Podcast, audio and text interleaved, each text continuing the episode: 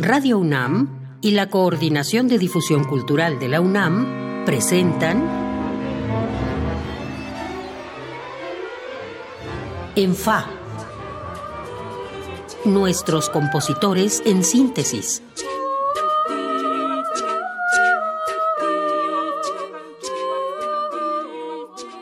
Bienvenidos a una emisión más de ENFA, nuestros compositores en síntesis. Yo soy Iván Martínez y le agradezco que esté con nosotros nuevamente, como le agradezco a nuestra invitada de hoy, la compositora Cristina García Islas, que esté aquí con nosotros. Cristina, bienvenida. Hola Iván, muchas gracias y muchas gracias a ustedes por escucharnos.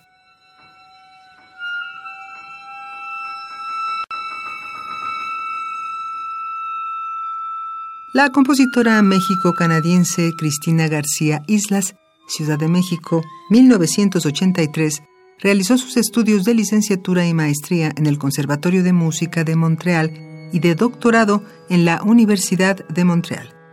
Actualmente es profesora de la Facultad de Música de la UNAM. Ha sido becaria en dos ocasiones del Fondo Nacional para la Cultura y las Artes.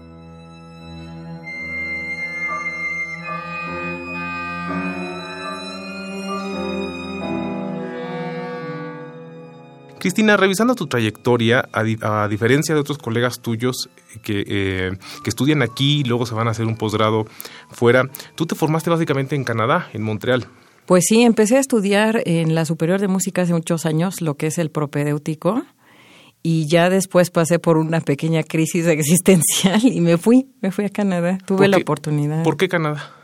Eh, es muy curioso. Yo, de hecho, nunca imaginé que iba a acabar en Canadá, pero en la época en que yo ya estaba definida en dejar la carrera, eh, vinieron unos profesores de Canadá, del Conservatorio de Montreal. Y entonces, en ese momento, este, fue muy curioso porque yo estaba ya así a punto de decir, no, pues ya, ya aquí tiro la toalla. Y el hecho de conocerlos fue algo muy especial. De hecho, en particular, eh, la persona que fue mi maestro, que es Michel Gonneville, cuando lo conocí sentí que él él tenía que ser mi profesor. No sé, fue algo extraño porque nunca me había pasado algo tan particular como de que ves a alguien y dices, ah, pues él me va a dar clase, ¿no? A, mí me pasó algo muy similar con el clarinete. Pero ¿por qué ibas a dejar? ¿Por qué ibas a tirar la toalla? Iba a dejar por muchas situaciones. En esa época, la superior de música, porque ya estaba ahí, tenía crisis de profesores no teníamos muchas clases. Bueno, suele pasar este tipo de cosas, no solo en México, ¿eh? en varias escuelas. Y yo me empecé a deprimir porque casi no componía. En esa época, pues todavía no tenía la madurez para saber componer o, o, bueno, seguir lo que yo quería expresar, no sabía cómo. Entonces, pues tocaba más. De hecho, sí tocaba mucho. Se puede decir que era casi pianista, ¿no? Estaba más en el piano pero hubo un momento en que sentí que no era mi lugar por el hecho de que pues no no me sentía realizada con la composición, ¿no? Entonces eh, tenía como una semana que le había dicho yo a, a, mi, a mi maestra, que de hecho es una amiga muy querida ahora, que pues iba a dejarlo, ¿no? Entonces, curiosamente, en esa época, las personas que me salvaron, pues ya no están, ¿no? Armando Luna, él me invitó a sus clases al Conservatorio de Música me dijo, vente de oyente, a lo mejor hasta no abandonas. y entonces sí llegué a ir de oyente. Y de hecho él me, me, animó mucho, pero estuve a punto de dejarlo en esa época por lo mismo, ¿no? De que me sentía como que no tengo clases, no sé cuál es mi lugar, me sentía como perdida. Oye, qué, interesante historia, yo no, no, la conocía. Tú, habiendo estudiado toda tu carrera de licenciatura, maestría y doctorado en Montreal, dentro de una escuela, digamos, de composición canadiense, ¿te, consideras una compositora más mexicana o más canadiense? Híjole, es bien difícil. Yo pienso que no puedo decir que sea más una cosa que la otra. Desde mi origen, pues obviamente siempre voy a sentir que soy más mexicana que canadiense porque pues es de aquí. Pero realmente mi formación como compositora, pues sí se puede decir que me siento más de allá en el aspecto técnico, ¿sí? Del aspecto técnico porque yo aprendí a componer allá yo aprendí a pues educar, como me decía Armando Luna, porque te hablo de Armando Luna porque fue una persona muy importante en mi camino, que ya por desgracia no puedo escuchar nuestra emisión, pero eh, él me decía, ¿no? En esa época cuando me dijo, vete a Canadá, porque necesitas educar tus vísceras, así me lo dijo tal cual. Este, en ese momento yo me di cuenta que las vísceras corresponden a México y la técnica a Canadá. Se oye muy raro, pero... ¿Y consideras que tu música es justo esa combinación de técnica con vísceras? Pues yo creo que sí. yo creo que sí. No sé, a lo mejor me atrevo a decir eso porque pues estoy muy cerca de mi música, ¿no? Sería cuestión de que la gente que la escuche pues diga. Hay gente en Canadá que me ha dicho que mi música es muy fuerte, ¿no? Incluso les impacta mucho la, el aspecto de los fortes y todo nuestra, nuestro colorido mexicano, pues es muy fuerte allá. O sea, a los canadienses les pareces muy visceral y a los mexicanos les parecerás muy técnica. Nunca me lo han dicho aquí, la verdad, pero quizá, no lo sé. Qué interesante estas descripciones de, una compositora México-canadiense. Acabas de tener, eh, Cristina, un estreno muy importante, fue una comisión precisamente de la UNAM y creo que es mejor que, que la escuchemos para que quienes nos están escuchando conozcan, empiecen a conocer tu música. Es un fragmento de tu cuarteto de cuerdas, tu primer cuarteto de cuerdas, Skeleton Leaves, con el Jack Quartet y la grabación es precisamente de este estreno en el otoño del año pasado en la sala Miguel Covarrubias.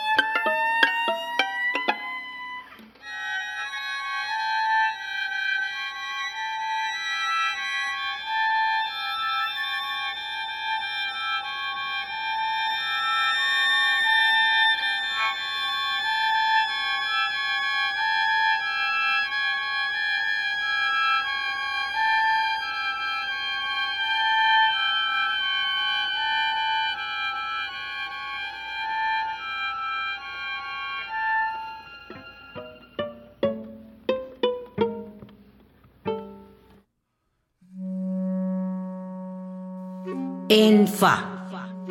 Nuestros compositores en síntesis. Acabamos de escuchar un fragmento de Skeleton Leaves de la compositora Cristina García Islas, tocado por el extraordinario Jack Quartet, uno de los cuartetos que más me han impresionado a mí en vivo y, muy enfocado siempre al repertorio contemporáneo. ¿Cómo traduces este título, Cristina? Skeleton Leaves está basada en lo que es el esqueleto de las hojas, que tal cual. Me hizo recordar a esos largos inviernos donde pues tú te acostumbras a ver las hojas de maple, pues de todos los colores antes, ¿no? Y de repente después de tantas nevadas, te encuentras ahí pedacitos de hojas y a veces parece que se las comió la nieve, ¿no? O sea, nada más queda lo que es el, esqueleto, justamente el esqueleto de la hoja. Este fue tu primer cuarteto. ¿Te gustó la experiencia de escribir para cuarteto de cuerda? De hecho, ya tenía tiempo que quería hacer un cuarteto y pues tenía la experiencia de escribir para cuerdas, pero no para cuatro, ¿no? Entonces sí, sí, sí me gustó. Me decías, me decías fuera del aire que, había sido más sencillo que escribir para orquesta. Y me hizo pensar hace algunos programas, tuvimos aquí a Aquiles Lázaro, y justo él me decía que era al contrario, que incluso en, las clases de orquestación el cuarteto se dejaba en las escuelas eh, al, final. Qué curioso que, que, haya sido más sencillo para ti.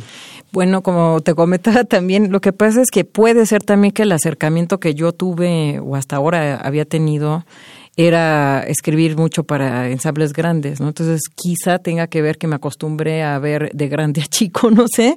Entonces, este, pues tuve que ver formalmente la obra y la instrumentación, este, pues no sé, como que pensar en la masa se me hacía más complejo que pensar en cuatro instrumentos. No lo sé, puede ser que sea un poco una mezcla de esto, ¿no? La, la, el parámetro que tienes en la cabeza al componer. Le, comentaba yo a Aquiles en, esa entrevista eh, que como crítico, yo vengo de mi formación como instrumentista, siempre me ha parecido que el cuarteto de cuerdas es lo más difícil de lograr sonoramente y que si ese mismo miedo o ese mismo eh, esa misma necesidad de balance les pasaba a ustedes en un, en un sentido pues como de miedo, como de, de decir tengo que escribir eh, para los cuatro igual. Fíjate que, bueno, va, a sonar muy raro, la verdad, pero no, yo no tuve eso. ¿No? Yo cuando, cuando tuve miedo fue cuando escribí, bueno, he escrito obras de, de, orquesta de cuerdas que son dos obras que he escrito para orquesta de cuerdas. Ahí sí tuve miedo. No se puede decir ni siquiera miedo, más bien fue como eh, incertidumbre. ¿Será que lo que me estoy imaginando en masa va a funcionar así tal cual? Pero pero no se puede decir miedo, fue más como duda, ¿no? Más que miedo, duda. Pero en el cuarteto no, quizá era justamente que necesitaba escribir algo con cuatro instrumentos, no lo sé, pero no, no se puede decir que fuera miedo. Oye, ¿y la expectativa de escribir para un cuarteto como el Jack? Es decir, eh, estás para, o sea, ¿lo pensaste exactamente para, para ese cuarteto, para ellos? No, de hecho, bueno, yo lo sentí como una oportunidad para escribir sin restricción. ¿Por qué? Porque pues cuando conoces músicos que te dicen, no, pues es que no nos gusta tocar esto, porque siempre conoces músicos que te dicen, ay, se va a romper mi arco, ay, mis cuerdas se van a maltratar, ¿no? Y yo sabía que estaba tratando con músicos que no iban a decirme esto, ¿no? Que me iban a decir, nosotros vamos a tocar lo que escribas. Entonces, pues simplemente dejé ser mi música tal cual, ¿no? O sea, decir, bueno, aquí no voy a sacrificar tal efecto o no voy a no escribir esto porque si no me va a decir que no se puede. Al contrario, fue como un momento de decir, escribe lo que eres en completo y pues si puedes explorar, explora lo que más puedas y si no, pues al menos escribe lo que sabes que pueden tocar y ellos pues realmente son músicos de, de un nivel bastante alto y, y pues, que además tocan cosas es impresionante casi puede tocar de cabeza exactamente es impresionante este cuarteto si si no lo conocen ustedes ahí en casa de veras búsquenlos tu música Cristina ha sido definida muchas veces como simbolista Sí. ¿Esta obra es simbolista? ¿Qué quiere decir eso de simbolista? Bueno, lo que pasa es que siempre le he puesto un significado, ¿no? O sea, como hay una hay, hay, algo de lo que viene la, la, obra, una inspiración, un recuerdo, una imagen, un sentimiento. A lo mejor de ahí viene esto de simbolista. Em, en esta obra en, en particular no me interesaba tanto que las personas se imaginaran las imágenes de de las hojas o de que si el viento se las lleva o sino que era un símbolo quizá de una añoranza, de un recuerdo, de algo que traigo para acá, pero pues a lo mejor desde el punto de vista simbólico significaba simplemente una, una ¿cómo se puede decir? Pues este, no es lo que iba a decir intuición, pero algo necesario para mí, pero no necesariamente que el público lo sienta como, ah, aquí tiene que caer la hoja y entonces yo quiero que se lo imaginen, ¿no? No, no sé, este, pues sí me han creo dicho que, creo que... Creo que, queda muy bien eh, esa descripción. Vamos a escuchar otra cosa, si te parece. Es un fragmento de tu obra Na Lu Um para orquesta sinfónica, tocada por la Orquesta Filarmónica de Jalisco en el concierto final de un concurso que, por cierto, ganaste con esta pieza el año pasado.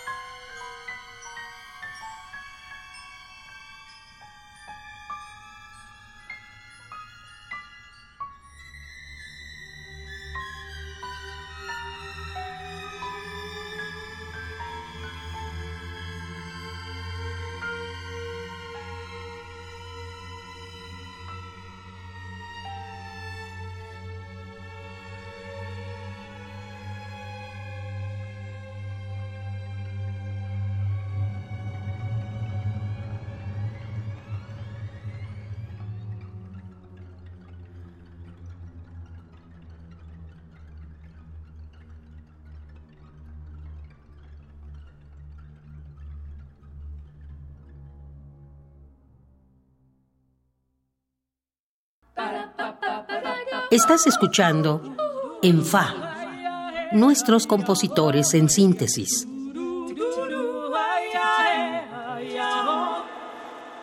Acabamos de escuchar un fragmento de Nalu Um para orquesta de la compositora Cristina García Islas, con quien estoy hoy platicando, y voy a aclarar, porque Cristina me lo pidió, que dije que era la obra que había ganado el concurso de composición de la Filarmónica de Jalisco y solo fue una mención especial. A veces pareciera, Cristina, que en la música actual, en vez de que los compositores busquen aportar algo, a veces buscan como no aportarlo siento que a veces pasa eso con la melodía, como que muchos de tus colegas quisieran que, no hubiera melodía, que lo que escriben lo buscaran precisamente quitándole cualquier atisbo melódico. Pero en esta pieza eh, encuentro que además de toda tu búsqueda de texturas, hay un sentido melódico, no sé si consciente o inconsciente, muy presente que me gustó mucho escucharlo. No, pues es que de hecho en, en, mi caso la melodía es básica. Ahora sí que yo, aunque casi casi me metan en una hoguera, siempre voy a escribir con melodía. sí, y es muy consciente, la verdad, sí. Qué, bueno. Sí, sí, soy melódica. De hecho, yo siempre he pensado que el compositor se debe aceptar como es, ¿no? Entonces, si uno descubre que uno es un melódico empedernido así de, de eternidad, pues uno tiene que serlo, ¿no? En mi caso sí lo soy, nada más que he ido descubriendo que mi melodía es con ruido. ¿Con ruido? ¿Pero tú, tú lo dirías así, con ruido? Pues ruido, bueno, ruido... yo lo diría como textura. Más textura, sí, tienes razón, no es más textura. Ruido lo digo porque hay gente que dice que ruido, ¿no? Pero sí, yo pienso que es una melodía que, que tiene textura, ¿no? Pero, pero siempre, no, no es fácil que yo conciba música si no hay una melodía. ¿Y qué tan consciente es, Cristina, que como pieza orquestal esta sea más tradicional que el cuarteto? Ah, bueno, es muy interesante porque esta obra tiene influencia de Max Reger. Hay una cita es una, por ahí, Es una cita, hay una cita por ahí, está basada en el cromatismo, es, es una escritura cromática como se puede escuchar, pero también hay fusión con melodías este pues que son de más de contrapunto, fuga con Max Reger, ¿no? Entonces, quizá tiene que ver esto y también el hecho de haberlo pensado desde un inicio como un concierto para piano y orquesta. Creo que la música de cámara, algunos compositores, pienso, eh, hablando de México en Revueltas o en Moncayo, su música orquestal es así, más tradicional, y se daban más chance en la música de cámara para ir a buscar más cosas. Esa búsqueda, digamos, más de buscar una vanguardia o de buscar cosas eh, de experimentar más, ¿fue consciente tuya? En la obra de orquesta. o sea, comparando la obra de orquesta con el cuarteto. O sea, ¿sentiste más libertad al escribir para, cuarteto? No, evidentemente sí, porque ya trabajando con orquesta yo me he dado cuenta que hay ciertos aspectos que ellos en pocos ensayos no pueden realizar. Eh, por ejemplo, voy a dar el ejemplo, esta obra de orquesta en un inicio había, eh, tenía ruidos de silbatos eh, que se llaman silbatos de la muerte azteca, porque yo mi doctorado lo hice basada en estos instrumentos antiguos. Y tenía introducción de, de estos instrumentos y ruidos con ellos.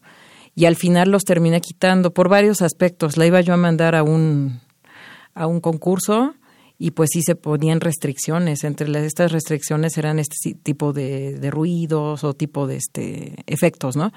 Eh, me di cuenta que se puede explorar mucho con la orquesta, pero que hay que tener eh, un, aspecto más eficaz en donde quizás sí sacrificas un poco la exploración, no tanto desde el punto de vista de textura, ¿no? sino quizá que escritura, que les cuesta más trabajo leer como, como orquesta.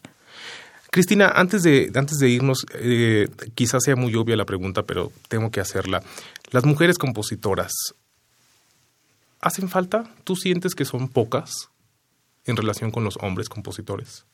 Eh, puede ser que sí. Yo creo que es una pregunta muy interesante. Me pregunto yo también si es simplemente porque el mundo se ha dado de esta forma o por cuestión de prejuicio, no lo sé pero a mí me cuesta mucho trabajo pensar en compositoras o compositores. Siempre he visto que no importa si eres mujer o hombre para ser compositor, al grado de que creo que por ahí yo lo dije apenas en Soy Pro Music en una entrevista, ¿no? Eh, yo me he llegado a poner seudónimos de hombre para ver qué pasa, ¿no? Y sí han pensado que soy hombre. Entonces me daba pues, diversión a mí, ¿no? Porque para mí la música no debería de ser vista como de compositor o compositor, ¿no? Es como si pregunto, ah, pues habrá suficientes pianistas hombres o más pianistas mujeres, ¿no? O sea, siento que no no debería de ni siquiera de cuestionarse, pero pues es normal que se cuestione porque hay pocas. pero tú eres maestra actualmente, ves que hay más alumnos que alumnos. Hay más alumnos, efectivamente. Yo pienso que es una mezcla de cosas, este, entre ellas pues las mujeres tienden a irse a otros lados, no lo sé, a lo mejor también es más por cultura, no lo sé, la verdad es una serie de cosas que podríamos tener un programa completo hablando de esto, ¿no? Voy a, vamos, a, vamos a planearlo. Se nos ha terminado el tiempo, pero muchísimas gracias, Cristina, por haber estado aquí con nosotros. Como le agradezco a usted que nos haya acompañado desde sus casas. Yo soy Iván Martínez, estuvo Oscar Peralta en la producción y Juan Méndez en la operación de la cabina. Ojalá nos podamos encontrar en la siguiente emisión de ENFA. Hasta entonces. Radio UNAM y la Coordinación de Difusión Cultural de la UNAM presentaron En Fa, nuestros compositores en síntesis